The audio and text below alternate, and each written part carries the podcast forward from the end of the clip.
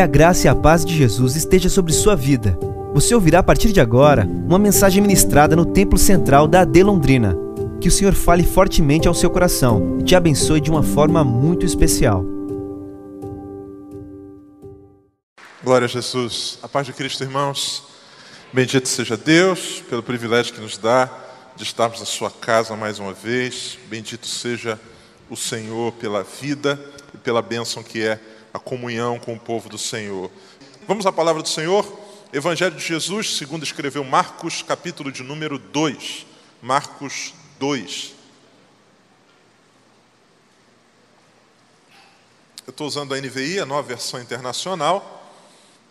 Hoje, nosso culto missionário, eu quero convidar você para a gente meditar juntos nesse texto. Marcos 2, a partir do verso de número 1, a palavra do Senhor diz assim: Poucos dias depois, tendo Jesus entrado novamente em Cafarnaum, o povo ouviu falar que ele estava em casa. Então muita gente se reuniu ali de forma que não havia lugar nem junto à porta. E ele lhes pregava a palavra. E vieram alguns homens trazendo-lhe um paralítico carregado por quatro deles, quatro outros homens. Não podendo levá-lo até Jesus por causa da multidão, removeram parte da cobertura do lugar onde Jesus estava. E pela abertura no teto baixaram a maca em que estava deitado o paralítico. Vendo a fé que eles tinham, Jesus disse ao paralítico: Filho, os seus pecados estão perdoados. Estavam sentados ali alguns mestres da lei, raciocinando no seu íntimo. Por que esse homem fala assim? Ele está blasfemando. Quem pode perdoar pecados a não ser somente Deus?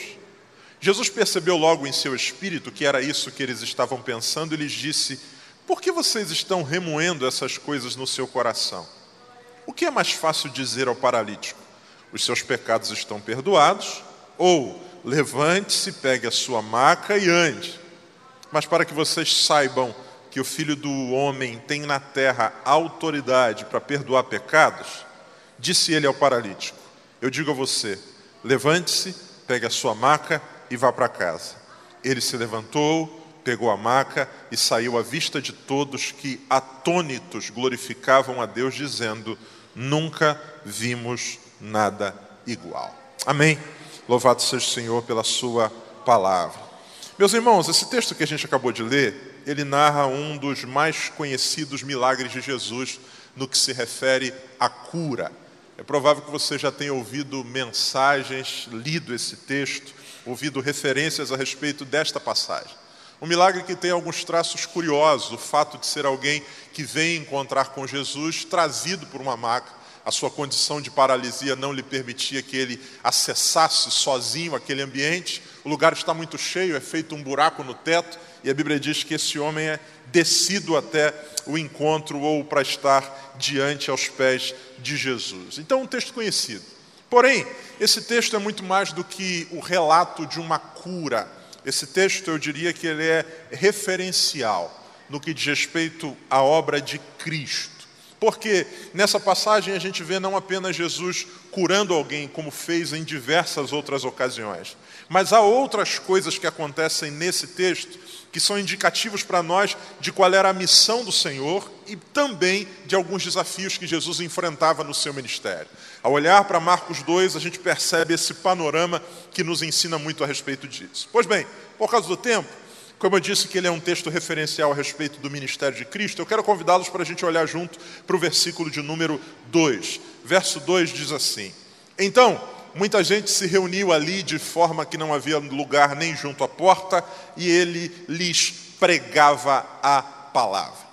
Uma das missões que Cristo vai desenvolver enquanto esteve aqui nessa terra é a missão da pregação, do ensino, do anúncio das boas novas do reino de Deus. Jesus curava, Jesus expulsava demônios, a gente vai falar um pouquinho a respeito disso daqui a pouco, mas um dos focos principais de Jesus estava no ensino, porque por meio da palavra que ele pregava, os corações eram, eram tocados, as consciências eram transformadas. Então a primeira verdade que esse texto nos ensina, ele aponta para essa referência da obra de Cristo aquele que veio com o objetivo de, em primeiro lugar, anunciar as virtudes do reino de Deus. A palavra de Deus diz que naquele dia ele está ali pregando, aproveitando-se daquele ajuntamento de pessoas, Jesus anunciava a mensagem do reino de Deus. A segunda coisa que fica claro nesse texto é que Jesus era aquele que curava. Ele foi revestido, foi cheio do poder do Espírito Santo, a Bíblia diz, para curar. Ele próprio vai dizer, citando o profeta Isaías, que é uma passagem que aponta diretamente para ele, que sobre ele estava o poder para curar. E ele vai fazer isso nesse texto.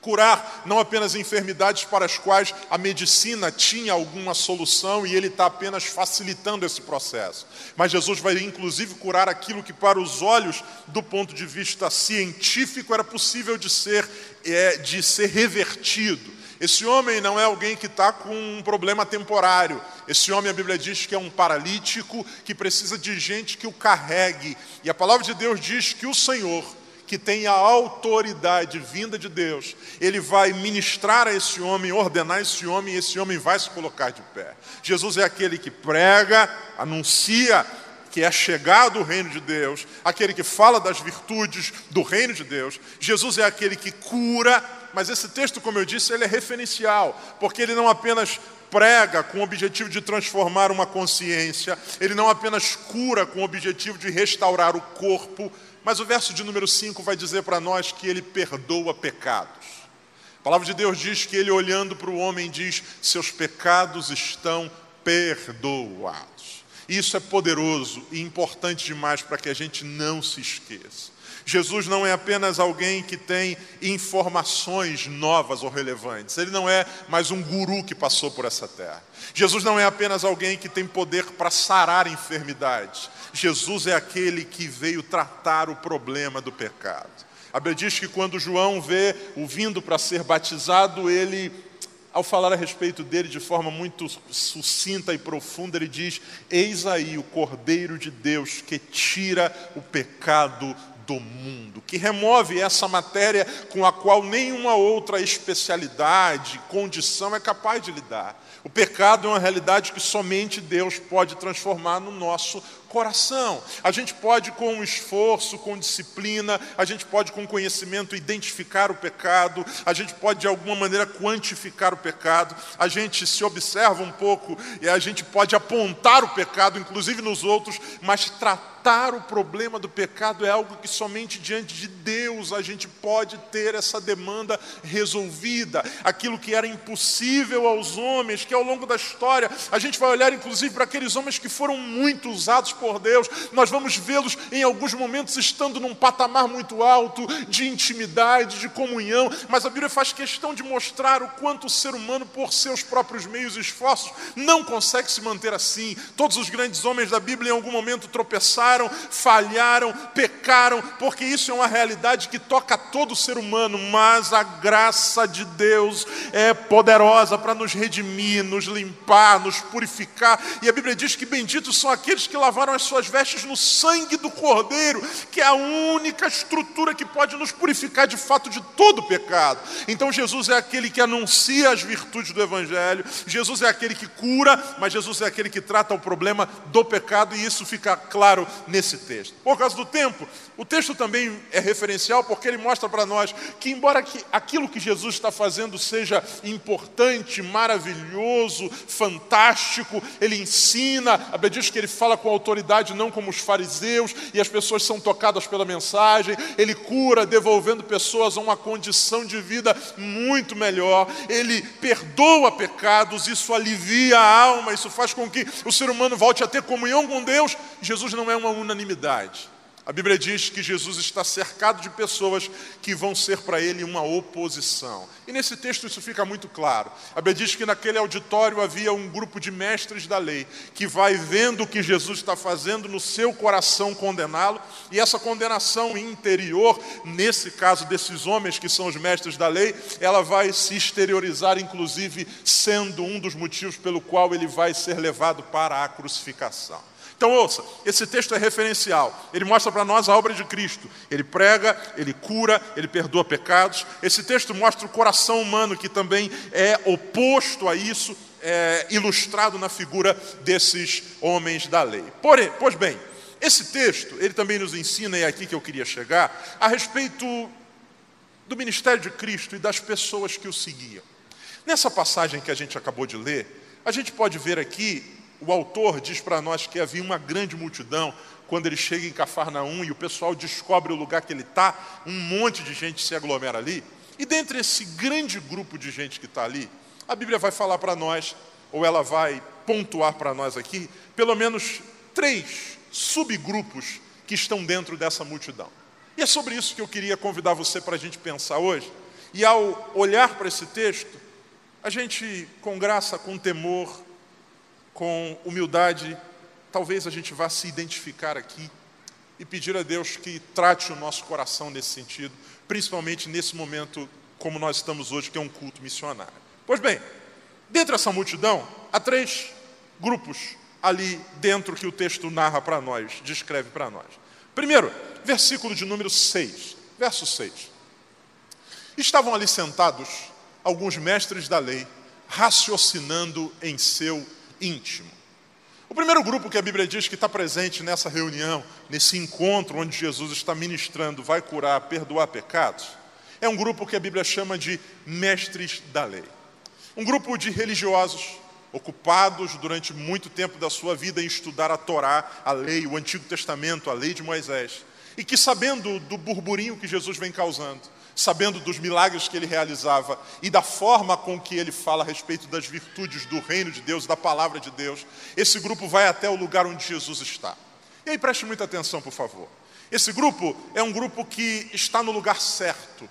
A Bíblia diz que eles vão até o lugar onde Jesus está. Esse grupo pelo fato da Bíblia dizer que estava muito cheio o ambiente, possivelmente eles devem ter chegado primeiro, porque a Bíblia diz que eles estão ali assentados e num lugar acessível onde podem ver Jesus e tudo que está sendo dito. Esse grupo é um grupo que a gente classifica como um grupo religioso. Estão no lugar certo, estão assentados, conhecem bastante a respeito do conteúdo da lei de Deus Porém, esse é um grupo que está com a mente fechada para o agir de Deus, que fuja daquilo que de alguma maneira eles já enxergaram ou ouviram. Eu classificaria como inimigos do novo de Deus. Estão no lugar certo, assentados, conhecem bastante, mas quando Deus faz um movimento diferente daquilo que eles estão acostumados ou que de alguma maneira categorizaram como correto. O seu coração se enrijece, se fecha e eles se tornam opostos àquilo, ou opostos àquilo que está acontecendo. O primeiro grupo que está presente aqui é esse. E nós precisamos vigiar o nosso coração para que a gente também não viva esta mesma realidade. Estarmos no lugar certo, como estamos aqui hoje, assentados. Alguns de vocês têm mais tempo de igreja do que o que muitos, como eu, têm de vida. Isso é bom, só que nós precisamos vigiar o nosso coração para que esse tempo de jornada, para que essa nossa rotina de vida, para que esse nosso histórico cultural religioso não nos enrijeça, ao ponto de acharmos que sabemos tudo a respeito de como Deus age e faz e nos fechemos para o novo de Deus. Porque naquele dia, naquele ambiente, Jesus vai fazer um negócio que é totalmente diferente. Eles nunca viram até então alguém que diga para alguém: perdoados estão os teus pecados. Eles nunca viram alguém que possa dizer a um paralítico: levante-se e ande. Só que aquele movimento diferente e novo, ele é um movimento feito pelo próprio Deus. Eles não estão diante de uma figura que é um falso profeta, eles não estão diante de um revolucionário, eles não estão diante de um grande orador, eles estão diante do próprio Filho de Deus. E embora tivessem a lei de Deus que apontava para Cristo, a sua, o seu enrijecimento de coração não os permitia enxergar Nós muitas vezes trabalhamos ou nos permitimos estar dentro de limites que a nossa mente concebeu, que a nossa tradição concebeu, que a nossa estrutura religiosa concebeu. E ouça, Deus muitas vezes para nós será um escândalo porque Deus não trabalha com a nossa cartilha, Deus está submisso à Sua palavra, e a Sua palavra, a Bíblia diz que o Espírito é vento, ele sopra onde quer, como quer, ele age de formas diferentes, sem contrariar nenhum princípio da Sua lei, mas surpreendendo-nos muitas vezes aquele homem diz: Perdoados estão os teus pecados. E o fato daqueles homens da lei, ao olharem para aquilo, disserem: Nós nunca ouvimos isso. Vocês nunca ouviram porque vocês nunca estiveram diante do Filho de Deus. Jesus está aqui e Ele é livre, e Ele faz de forma diferente, e Ele age da maneira que quiser, e Ele surpreende. Então, ouça: o primeiro conselho que eu quero dar a você e a mim é que não permitamos que o nosso coração se torne endurecido. A Bíblia diz que a letra mata, mas o espírito vivifica. Estejamos abertos ao agir de Deus, estejamos prontos para ver Deus agir em nosso meio. E no caso desses homens que durante tantos anos estudaram a lei e conheciam que viria um Messias, o dia que o Messias chegou, eles não reconheceram. Aquilo que era o agir de Deus para eles se transformou em escândalo. E nós precisamos vigiar o nosso coração. Que o Senhor nos dê discernimento para perceber novos movimentos de Deus, para ver Deus agindo de formas diferentes daquilo que nós muitas vezes contemplamos dentro da nossa experiência, porque Deus é um Deus de coisas novas. E o importante é o que ele está fazendo aqui: é o Filho de Deus tocando um ser humano de forma integral. Segunda coisa, ou segundo grupo, primeiro nós temos os religiosos, que fechados dentro da sua metodologia de interpretação, ao verem o novo de Deus, eles se enrijecem. De outro lado, nós temos um outro grupo, que a Bíblia vai chamar aqui no texto de multidão. Se de um lado eu tenho um grupo fechado para o novo, de outro lado, eu tenho um grupo apaixonado pelo novo. A Bíblia diz que Jesus chegou na cidade e essa multidão correu para lá, afluiu para lá. Era tanta gente que nem na porta alguém conseguia passar. E é maravilhoso ver essa, esse grupo que está ali desejoso por ver aquele novo mestre que está ensinando. Só que preste atenção no detalhe: esse grupo, eles lotam o local, eles também estão no lugar certo, eles também fazem o movimento certo. Só tem um porém: esse grupo se fecha em si mesmo. Por que, que eu estou dizendo isso? Versículo de número 4. A ideia dos quatro homens de levarem o paralítico pelo teto não é alguma coisa que foi pensada anteriormente. Não, vamos sair daqui, a gente vai, a gente vai botar você pelo teto. Porque se eu fosse o paralítico e os caras dissessem isso, eu ia dizer: Não, não me leva, não, cara, pelo amor de Deus. Eu estou paralítico, vocês deixam eu cair, eu fico tetraplégico. A Bíblia diz que essa solução ela é uma resposta a uma dificuldade. E que dificuldade é essa? Não podendo levá-lo até Jesus. Eu tenho um homem necessitado que tem o desejo de encontrar Jesus, mas não pode. E não pode por quê? Não pode porque Jesus não queria recebê-lo? Não pode porque não era o dia certo? Não pode porque Jesus estava viajando? Não. A Bíblia diz assim: por causa da multidão. De um lado, eu tenho um grupo religioso que, diante de um movimento novo feito por Deus, eles enrijecem. De outro lado, eu tenho uma multidão que está no lugar certo, mas focada em si mesmo. O espaço está apertado, é muita gente, e cada um quer ocupar um pedaço daquele espaço para ouvir melhor, para ver melhor, para perceber melhor, para enxergar melhor. De repente chega um cara trazido por quatro numa maca. É uma cena esquisita, diferente. Aquela maca vai passando, e eu imagino que eles digam, gente, dá licença aí. dá, dá licença o quê, cara? Pelo amor de Deus. Não, não, cheguei aqui 6 e 18. Não, daqui eu não saio daqui. Não, deixa. Não, não, não, não, não, não. Daqui tá bom.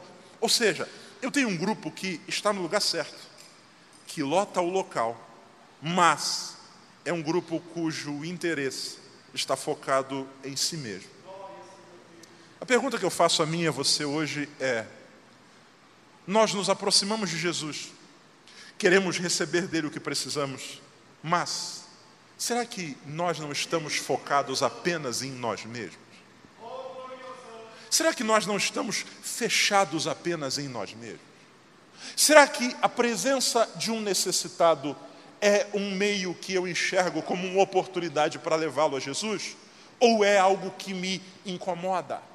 Porque algumas vezes a igreja, que deveria ser um lugar onde a gente devesse abençoar uns aos outros, ela se torna tal qual o tanque de Betesda. E o que é o tanque de Betesda em João capítulo 5? O tanque de Betesda é um lugar onde há uma manifestação espiritual, mas o que move ali é uma concorrência. A Bíblia diz que o primeiro que desce é curado, então está todo mundo no mesmo ambiente, esperando o movimento espiritual, mas aquilo é uma doideira. Quando a água é agitada, sai todo mundo correndo, ao ponto de ter um cara que está há 38 anos ali, e ele diz: Embora eu esteja aqui há quase quatro décadas, não tem ninguém que me ajude. Então ouça, o que nós percebemos é que se a gente não vigiar, o nosso coração vai ser tomado por isso, ou por uma religiosidade que nos enrijece e nos fecha para o novo de Deus, ou por uma busca que tem como objetivo final apenas nós mesmos. Entramos nesse lugar e o nosso objetivo é apenas receber a nossa bênção, buscar o nosso milagre, ver o que Deus tem para nós e não abrimos os olhos para perceber o que está acontecendo ao redor, aqui mesmo nesse ambiente e fora dele. Porque saindo daqui há muitas pessoas que estarão no nosso entorno que precisam conhecer a Jesus. E nós que deveríamos ser aqueles que facilitam o seu acesso a Jesus, muitas vezes são os que bloqueiam esse processo, uma vez que nós nos colocamos apenas como os únicos favorecidos disso. O Evangelho não é um convite à obesidade, o Evangelho não é um convite para que eu me sente na mesa de Deus e coma de tudo que Ele tem para mim até me fartar e faça disso um movimento constante. O Evangelho é um convite à partilha, é Deus repartindo conosco de Sua graça para que a gente possa abençoar a outros, é Deus nos chamando e nos abençoando para que a gente possa ser bênção para outros. Todas as vezes que nós nos comportamos como essa multidão, no lugar certo, mas fechados, em si mesmados, nós não estaremos cumprindo a vontade de Deus. E esse é um problema. Outro dia, depois de um culto aqui na igreja, uma pessoa me procurou, ou melhor, ela estava saindo, eu estava saindo e, encontrei com ela no caminho e disse: Ei, meu irmão, tudo certo? Na bênção. Amém. Tudo bom. Falei, o culto hoje é uma bênção. Falei, ah, pastor, mais ou menos assim, a palavra não falou muito comigo, não. E naquele dia, cinco pessoas tinham aceitado Jesus Cristo como Salvador. Aqui nesse púlpito, aqui nessa igreja. O irmão estava um pouco chateado, porque naquele dia ele acredita que Deus não falou com ele. A minha bênção não foi recebida, Deus não falou comigo, a palavra não foi para mim. Mas a Bíblia diz que cinco, ou melhor, naquele dia cinco pessoas se converteram a Cristo. A Bíblia diz que quando um pecador se converte, há uma festa no céu. E nós, como igreja, precisamos, em nome de Jesus, abrir nosso coração para isso. Caso contrário, nós teremos esse espaço apenas como um espaço onde nós vamos brigar pelo nosso pedacinho. Eu quero a melhor visão de Jesus, eu quero o melhor espaço para ver Jesus, eu quero absorver a minha bênção, e o resto que se exploda, o mundo que se exploda, o que eu quero é a minha parte. Quando Deus nos chama a sermos instrumentos de bênção. Por quê? Irmão, pensa comigo. Tem uma multidão reunida, quatro caras resolvem levantar um paralítico e levá-lo pelo teto. Isso seria muito mais fácil se alguém abrisse um espaço, ou isso seria muito mais fácil se alguém dissesse assim: vou ajudar também. Mas a narrativa do texto, ela diz para nós que são os quatro que vão fazer todo esse movimento. Porque a ideia é: eu não posso sair daqui, aqui está confortável para mim. Cara, mas tem um cara morrendo ali, ó, um paralítico ali que precisa chegar. Não, não, não, não, não. Ele que chegasse antes. Ele que chegasse cedo, ele que viesse mais cedo. Daqui eu não saio, daqui ninguém me tira. Nós precisamos romper essa lógica do consumismo religioso e entendermos que Deus nos chama a sermos um instrumento de bênção. Jesus se encontra com uma mulher em João capítulo de número 4, uma samaritana, que tem um cântaro. A palavra de Deus diz que ela foi aquele poço onde Jesus está a buscar água. Jesus se revela a ela. Diz para ela: Eu sou o Messias. Diz para ela: Se você beber da água que eu te der, uma fonte vai jorrar de você. E aquela mulher entendeu de forma profunda, rápida e poderosa a obra de Cristo, ao ponto da Bíblia dizer que ela deixou o cântaro e foi para a cidade. Aquela mulher foi para a cidade para quê? A Bíblia diz que ela foi anunciar aos da cidade aquilo que Jesus tinha feito com ela. Sabe, algumas vezes a nossa preocupação não tem a ver com Jesus, a nossa preocupação está com o nosso cântaro. Eu sou o Messias, sim, Senhor, mas e a água? Eu sou o Filho de Deus, amém, Senhor, mas a minha água e, e o cântaro. Sabe, a gente precisa aprender a abrir mão dos nossos cântaros e entender que algumas vezes a gente vai sair sem a água física que precisa, mas Deus fez em nós uma fonte para descedentar a outros que têm necessidade. Em último lugar, e aqui eu termino, nós temos em primeiro um grupo que são os religiosos, corações endurecidos, acreditando que conheciam tudo de Deus, e a manifestação de Deus, que não era o que eles esperavam, os deixa confusos e irritados. No meio nós temos uma multidão que está no lugar certo, mas cada um querendo o seu pedaço de espaço e por isso um necessitado não consegue entrar. Em terceiro lugar, nós temos um grupo de quatro homens. Esses quatro homens que foram levar esse paralítico. Já ouvi alguém dizendo que eram amigos, eu não posso afirmar isso. A Bíblia não diz, a Bíblia diz que eram apenas quatro homens. Mas fato é que eles vão trazendo esse, esse ser humano. E esses homens, para mim, são uma referência do que Deus espera de nós. Porque a primeira coisa que esses homens fazem, eles não se impressionam ou acomodam com a realidade adversa. Eles estão conduzindo alguém que precisa do Senhor, entendem que esse é o papel, e quando chegam lá e o ambiente está cheio, bom, se fosse eu, eu diria, brother, tentamos, tentamos, você viu, te trouxe, mas assim, você está vendo, cara, está tá lotado esse troço aqui. Ninguém quer deixar você entrar. É, fechou? Vamos ficar contigo aqui. Só que a palavra de Deus diz que esses homens, ao verem aquela situação adversa, eles desenvolvem uma estratégia. Eles pegam aquele homem, içam, levam para a parte alta da casa, abrem um buraco no teto e descem aquele paralítico.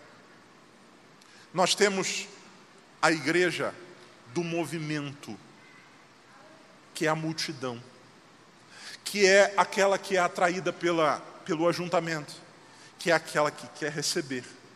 E nós também temos a igreja em movimento, que é aquela que não se acomoda com a multidão, mas que entende que o seu papel é levar pessoas ao encontro de Jesus Cristo.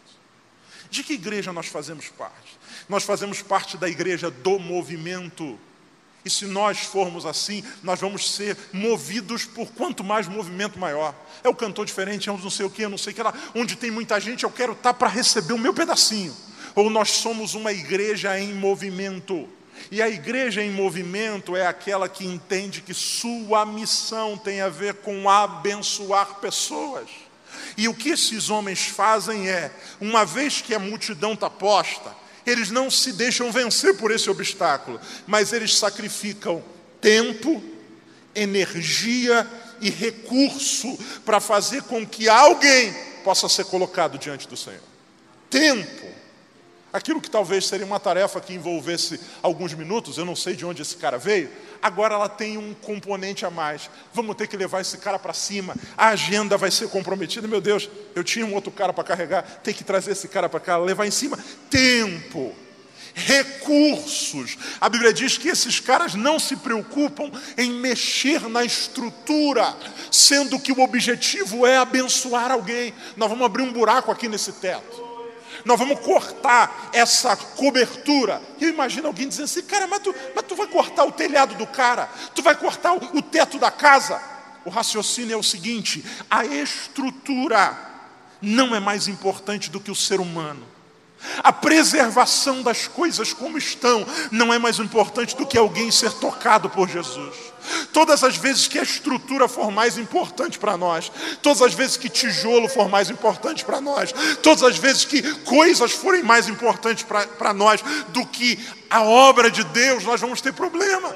Esses caras demandam tempo, investem recursos ou não se preocupam com recursos. E, em terceiro lugar, esses caras empregam energia. Bora lá, força, braço, desce. O cara é colocado diante de Jesus. E o que esses homens sabem é o seguinte: nós não temos poder para salvar, mas nós podemos colocá-lo diante daquele que salva, o Senhor. E quando aquele homem desce diante de Jesus, a Bíblia diz que o restante é o Senhor que faz. O Senhor ministra, o Senhor perdoa os pecados, o Senhor cura, e a missão dessa galera foi cumprida. E agora, o que, que a gente faz? Não, não, está tranquilo. O homem que foi carregado termina o dia de pé, caminhando. E o maior milagre é esse. O teto é um detalhe, o suor é um detalhe, a multidão é um detalhe. O mais importante é que a gente viu alguém que estava prostrado se colocar de pé por causa da misericórdia, da graça e da ação de Jesus. O que nos alegra mais? O que nos alegra mais? Nos alegra termos o nosso pedacinho ou nos alegra ver Deus fazendo a obra em alguém? Nos alegra ter o nosso espaço ou nos alegra abrir espaço para que Deus possa transformar alguém? Esse texto termina dizendo para nós que esses homens dizem, ou essa multidão diz: Nós nunca vimos coisa tal. Ouça, eles estão impressionados pelo que Jesus fez. Nunca vimos um paralítico andar. Nunca vimos alguém receber uma palavra de Deus de perdão de pecados. Só que aquilo que eles nunca viram acontecer da parte de Deus é estartado por aquilo que alguém fez diante daquele cenário de multidão. Deus é poderoso para fazer o impossível, mas a nós cabe assumirmos o nosso papel. Eu não quero ser mais um no meio dessa multidão que consome um produto religioso. Eu não quero. Eu não quero apenas fazer um check-in dizendo estou no lugar tal onde Jesus está. Eu não quero ser um religioso que gasta horas e dias e a vida inteira estudando, mas o coração se tornou insensível ao novo de Deus. Que o Senhor nos dê a graça de sermos sensíveis a perceber gente que está próximo de nós e que precisa ter um encontro com o Senhor. Essa pessoa precisa ser erguida. Eu também tenho muitas necessidades, mas eu estou de pé. Esse cara está prostrado. A prioridade é Ele. A, a prioridade é Ele. E para isso, recursos, tempo e energia. É por isso que a gente investe em missões. É por isso que a gente tira uma oferta como essa e a gente poderia investir em qualquer outra coisa e a igreja tem sempre muitas necessidades em diversos níveis, mas nós estamos abençoando porque nós acreditamos que a coisa mais importante é ver alguém prostrado se erguer por causa da misericórdia de Jesus. E muitas vezes, para que isso aconteça, a gente precisa abrir mão do nosso conforto. Que o Senhor nos dê a graça de não nos revoltarmos pelo teto aberto, mas nos alegrarmos pelo céu que se abre para alcançar alguém que precisa. Que o Senhor nos dê a graça de não nos fecharmos para o agir de Deus e Deus age de formas totalmente diferentes, porque Ele é o Senhor de todas as coisas. Eu queria pedir a você para fechar os seus olhos, sentado como você está. Eu quero orar com você. E essa é uma oração que eu quero fazer também por mim, pedindo a Deus que trate o meu coração. Que o Senhor nos guarde da rigidez religiosa que nos faz acreditar que entendemos tudo sobre Deus. E o novo de Deus nos choca, nos revolta. Que o Senhor nos dê essa sensibilidade para entender que Deus age de formas diferentes. Que o Senhor nos guarde de sermos uma multidão preocupado apenas com o nosso pedaço e fechando os olhos para a gente que precisa, para a gente que não se ergue. Que o Senhor nos dê a graça de sermos como esses quatro homens que o Senhor nos dê um coração servo para empregarmos tempo, recurso e energia. Eu não tenho poder para salvar, mas o Senhor tem. Eu não tenho poder para curar, mas o Senhor tem. Eu quero usar meu tempo, recurso e energia para conduzir pessoas até diante de Jesus e o mais Ele vai fazer. E a nossa vitória será poder ver alguém que antes não conseguia se levantar de pé, e isso é um milagre para a glória de Deus. Senhor, obrigado por esse tempo, por essa noite. Obrigado, Senhor, pela tua palavra, que ela nos confronte, nos ensine, e eu sou o primeiro a aprender a respeito disso. Guarda o nosso coração da religião vazia, que faz com que a gente queira se tornar especialista em Deus, mas nós nos esvaziemos da graça do Senhor. Senhor, nos ensina, abre os nossos olhos para perceber o teu agir, Senhor.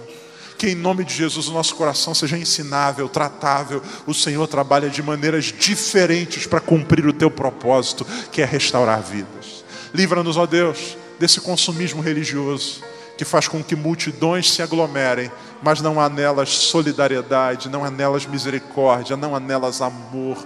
Apenas um grupo de que, que quer algo de Jesus, mas não se abre para entender o que Jesus quer de nós. Guarda-nos disso. Senhor, dá a nós um coração servo, um coração que conduza pessoas não apenas num exercício frio de cumprimento de papel, mas que o Senhor nos dê a graça de irmos além, empregando tempo, recursos e energia. Guarda a nossa igreja como o Senhor tem guardado até aqui, de estarmos preocupados apenas com a manutenção daquilo que nos dá conforto, mas que o Senhor nos dê a graça de rompermos, se for necessário abrir buracos, se for necessário, Senhor, deslocar investimentos, se for necessário não fazer alguma coisa que beneficie, Senhor, o nosso conforto para alcançar alcançar alguém que precisa, que assim seja.